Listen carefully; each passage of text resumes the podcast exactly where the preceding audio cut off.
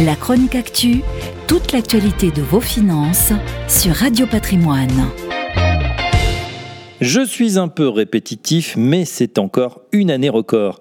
Voilà ce qu'a déclaré Bernard Arnault en présentant les résultats annuels de son groupe LVMH.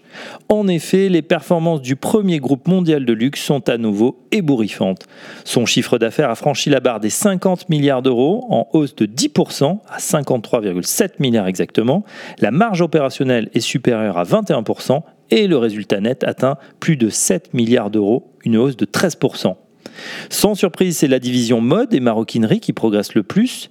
Louis Vuitton, le pôle phare du groupe, qui représente presque les deux tiers de ses profits, a toujours le vent en poupe. Dior n'est pas en reste avec une progression de Dior Couture de l'ordre de 25% et une dynamique de conquête des jeunes générations qui est relancée. Les vins et les spiritueux, le M pour Moët, Moët et Chandon, et le H de Hennessy, de LVMH, ont vu également les ventes s'accélérer d'environ 6%.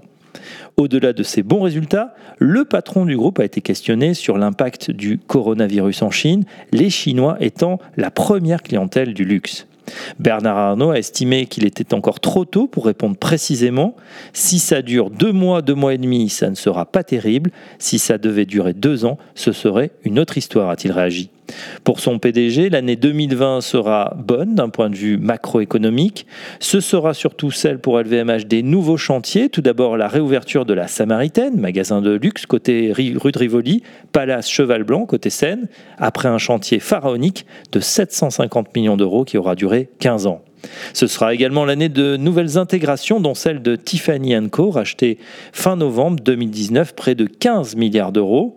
Le joaillier américain avait réalisé plus de 4,4 milliards d'euros de ventes l'an passé, de quoi continuer à alimenter la croissance du groupe de luxe aux 75 marques en attendant la prochaine acquisition. La chronique actu, toute l'actualité de vos finances sur Radio Patrimoine.